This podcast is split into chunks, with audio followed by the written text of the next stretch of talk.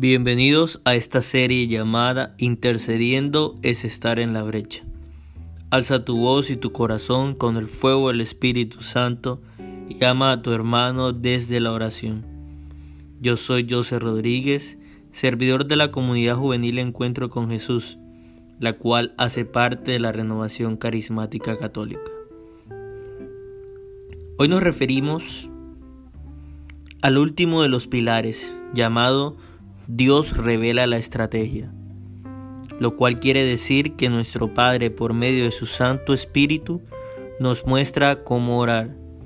Ya en los anteriores audios hemos escuchado que debemos rendirnos al pedido del Señor para que este proceso de intercesión sea acertado.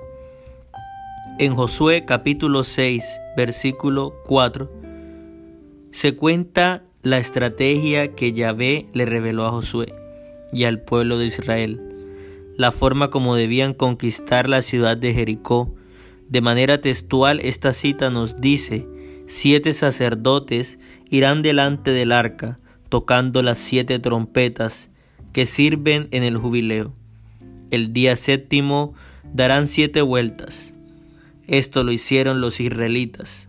Por lo tanto, confiaron en lo que Dios les expresó y alcanzaron la victoria. Asimismo, nuestra oración de intercesión se realiza desde la dinámica del Señor. Y lograremos muchas victorias siempre y cuando confiemos. Dios puede pedirnos, por ejemplo, en una oración en la que clamemos por la salud de alguien, que pidamos el don de la profecía o el don de curación para ayudar a esta persona que está oprimida. Y aunque nunca hayamos experimentado esos dones, debemos obedecer. Finalmente les recuerdo una vez más que debemos tener un oído expectante, una escucha dispuesta para ser buenos receptores de lo que Dios desea decir. Hay que tener en cuenta esto porque en ocasiones actuamos en la oración como en un monólogo. Hablamos todo el tiempo y no percibimos lo que es su perfecta voluntad, que es buena y agradable.